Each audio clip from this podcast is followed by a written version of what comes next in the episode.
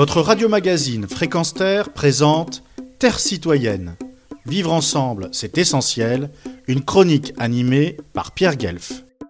La Révolution du sourire aux éditions Franz Fanon est un ouvrage collectif qui évoque le Irak, ce mouvement révolutionnaire pacifique débuté le 22 février 2019 et arrêté en plein vol par la pandémie à la Covid-19. Gageons qu'une fois débarrassée de ce fléau, la rue algérienne bruissera à nouveau de ses revendications face à un système qu'elle décrit comme politico-militaire oligarchique qui perdure sous diverses formules depuis des décennies. L'arbi Adouane, auteur et ami algérien blanchi sous le harnais, participa à toutes les marches du vendredi, les vendredis d'Ir, et alimente encore quasi quotidiennement les réseaux sociaux de réflexion à ce sujet et concernant la société mal en point. La lecture de la Révolution du sourire s'avérait donc un complément nécessaire afin de mieux encore discerner la philosophie de ce mouvement, également qualifié d'invention d'une nouvelle démocratie. Une lecture d'une douzaine d'écrivains, femmes et hommes, jeunes et moins jeunes, réunis dans un essai de 200 pages où chacun, à tour de rôle, expose sa vision des choses. Ce que j'ai apprécié avant toute autre considération, c'est leur présentation faite par l'éditrice Sarah Slimani. Chez tous, l'idéal et la pratique quotidienne ne font qu'un.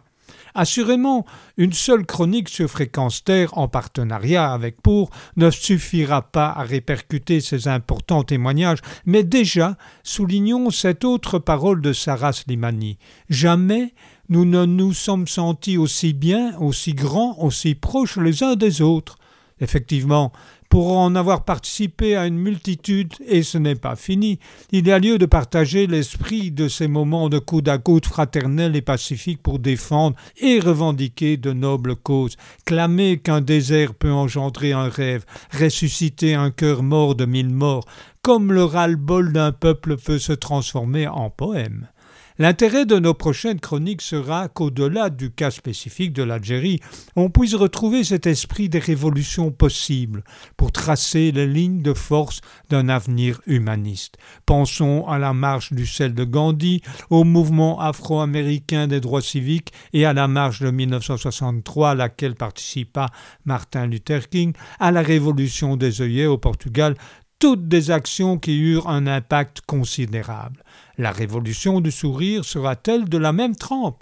En attendant de répondre à cette question avec le recul nécessaire, il me paraît donc opportun, par le temps qui court, de réagir de manière ferme, déterminée, responsable et de manière totalement pacifique, mais aussi avec humilité, comme lu sur un slogan lors du Irak Pardon au Haragas migrants clandestins, d'avoir mis autant de temps à vous défendre. À la prochaine chronique, et en attendant, lisons aussi cet autre slogan Marcher, c'est bon pour la santé, manifester, c'est bon pour la dignité. Retrouvez et podcastez cette chronique sur notre site fréquence